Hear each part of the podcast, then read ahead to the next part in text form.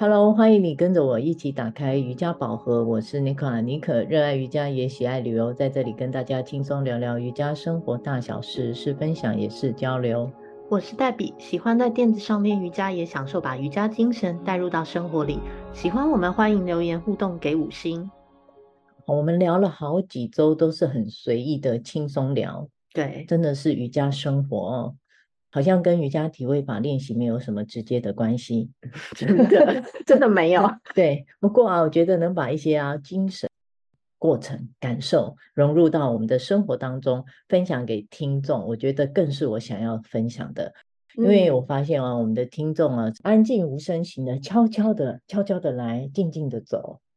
哦，我们的主题真的是比较随性啊！我我也常常想说，会不会有那种满心期待点开想练体位法的听众，点起来吓一跳，怎么变成是两个疯狂的 yogi 心情碎碎念这样？哎，怎么这样说？我没有碎碎念，我是很认真在分享，也是蛮认真的。我都是有 read 过的，好不好？有，嗯、不过意外的啊，发现有一起练习的点头之交的同学，原来。一直有在收听哎，是哦，真的好惊喜也好开心哦。对啊，他说是因为你最近放了我的照片，对，原来黛比每天都黏在身边，一起吼吼吼的练习，哦、赶快来相认。然后他也说了，我们的节目蛮好听的，我真心要继续感谢听众跟 Yogi 同好的喜欢，给我们动力满满的能量来继续分享。那我们今天就真的要回归到练习本身了。嗯、呃，我想请问一下 Debbie 啊，刚刚说的啊，你的师资培训如火如荼的正在进行着，是我感觉你的身心非常的投入啊，有没有什么特别深刻的感受想要聊一聊啊？嗯，你是看我每天都很累，所以 很投入的感觉。对啊，对啊，对啦，就是。有选择困难症的我，因为几个月前总算是选定了那个老师跟教室嘛。那开始上课前，我是蛮平静的，因为心里会有一点点预设立场，说感觉大概是那样。哎对，不过开始训练之后，每天的那种兴奋感跟期待的感觉高涨。哎，有一种小朋友要去游乐园睡不着觉啊，然后四五点就起床，急着手刀要去玩游乐设施这样。只不过我的目的地是瑜伽教室啦，那可能是因为你很少上过这种工作坊啊，或者是师资培训类似的课程。对，这可能也是因为我是培训界的小白，对，所以非常兴奋，这么专注。那课程内容呢？嗯，课程内容。呃，主要是他编排的环节我非常喜欢。那从小不是很会念书，也不是很爱写功课考试的我，也没想过会这么享受在这么沉浸的写作业跟准备考试的世界里。大概是内容跟我的学习背景比较相似，那加上很巧很巧的，我的 Mysore 老师同时间也开了几次关于呼吸，就是我最喜欢的这个呼吸啊 与练习的课程是。两者的原理原则其实是一致的，所以这样学习下来效果很好，也不停的在我自己这么长的练习经验里面找到一个系统性关联性的印证，我觉得收获很大。哦，我也相信这应该在你之后的分享会是很加分的。是的，对，因为呼吸这很重要，但是如果你的体会法。在这个 MySoul 里面，用固定的一套的序列去分享，我觉得更能专注的去体会这其中的关联性了，奥妙吧？嗯，对对对。所以不管是 MySoul 跟你上的师资培训，两者的内容现在就是 Ashtanga，对不对？嗯、那两者融会贯通之后，是不是有什么特别颠覆了你原来的想法呢？有没有？其实，嗯，基础就是我念现在师资培训的根基是阿香港没有错，但是我觉得蛮喜欢的一点，就是跟我刚开始在五年前练习的瑜伽比较偏哈达，还有基础类的地板瑜伽都是很相近的。有一点让我找回初心的感觉，哪一点？就是像拜日式 A、拜日式 B，基本都是从非常基础的部分在开始练习。因为我们练习久了，身体都是很自然惯性的去做那些动作，但是你重新的再把自己变成初学者的身份，用在你的教学上，更可以体会同学可能身体比较紧、比较硬，来到你的教室，你需要给他一些什么样的变化？嗯，对，所以这个其实就给了我很多的方向吧，就是还有一些灵感，去给到初学者一些练习的适应性的体位法来做。哦，这是一定的啦，因为初学者的身体毕竟跟你这么频繁的练习的人是完全不同的。没错，对，所以他们是需要一些不同方式的。引导吧，引导，对对对，对你才能让他有自信，然后也不会挫折感太重，不想来。对对，所以我比较开心的是，就是在于我练习这么长时间，有这次师资培训，重回初心的感觉。哎，我的身体也是很有感应的哦，因为很久没有练扎扎实实的基本功了。对，所以其实，在练习里面还是腿很酸，对，还是有肩胸再次被启动的感觉，也是蛮微妙的。嗯，没错。说到这个初心，如果很早期有听我们的 podcast，当初吸引我的就是空中瑜伽，会开始想要上瑜伽课。空中瑜伽的课程在目前开放的市场上，你看到的都是很花俏的。嗯，你会看到比较多的分享，已经是进阶版的，像是花式空瑜。对，转的我不知道我自己去了哪里。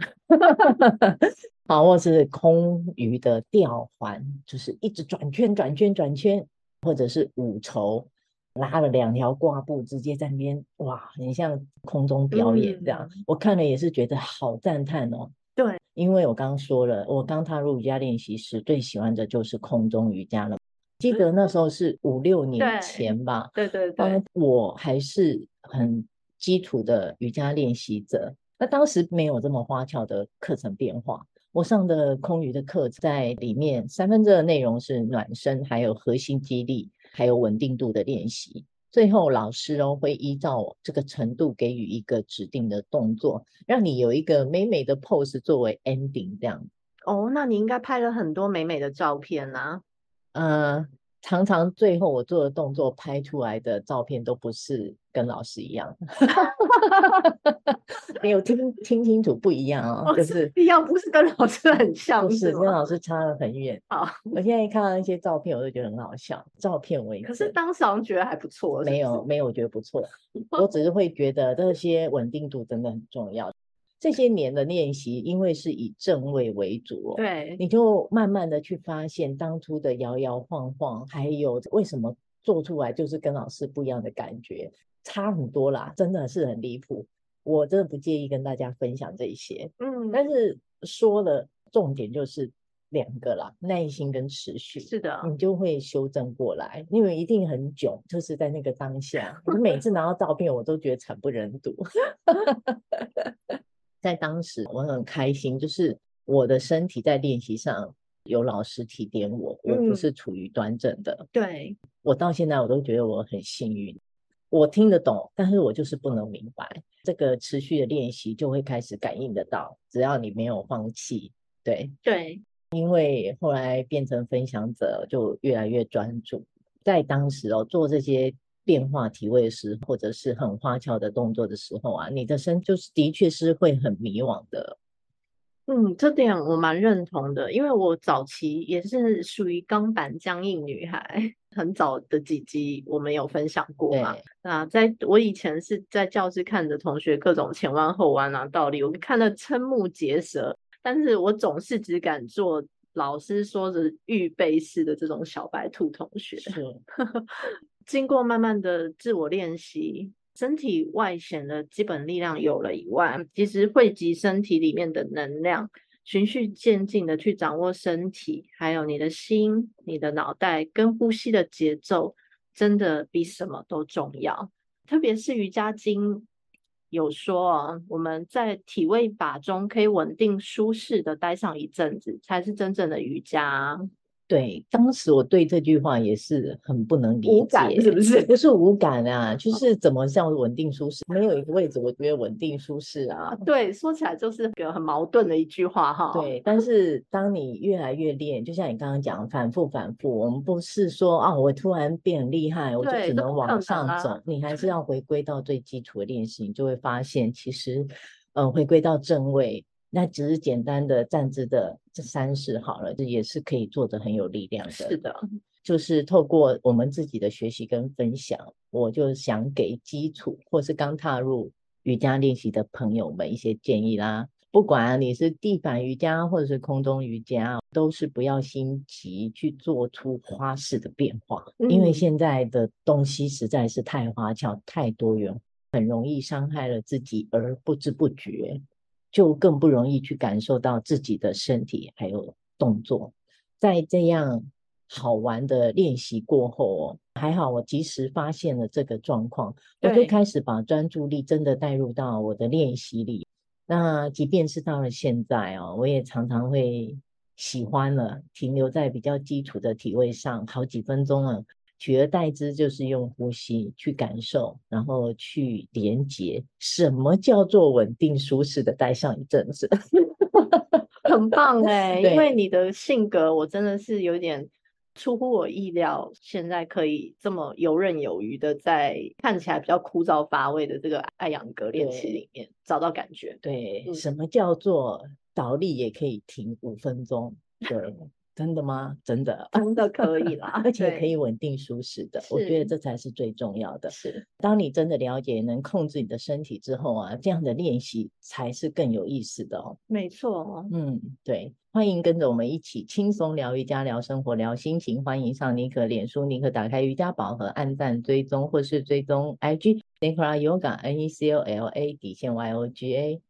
还有黛比的 Ashtangi 饮食 IG Debbie Love Food D E B B I E L V F O O D，更多精彩妮可与黛比的瑜伽生活与你分享，也欢迎私讯我们，让我们一起进入瑜伽世界探索。我们下周见，拜拜。拜拜。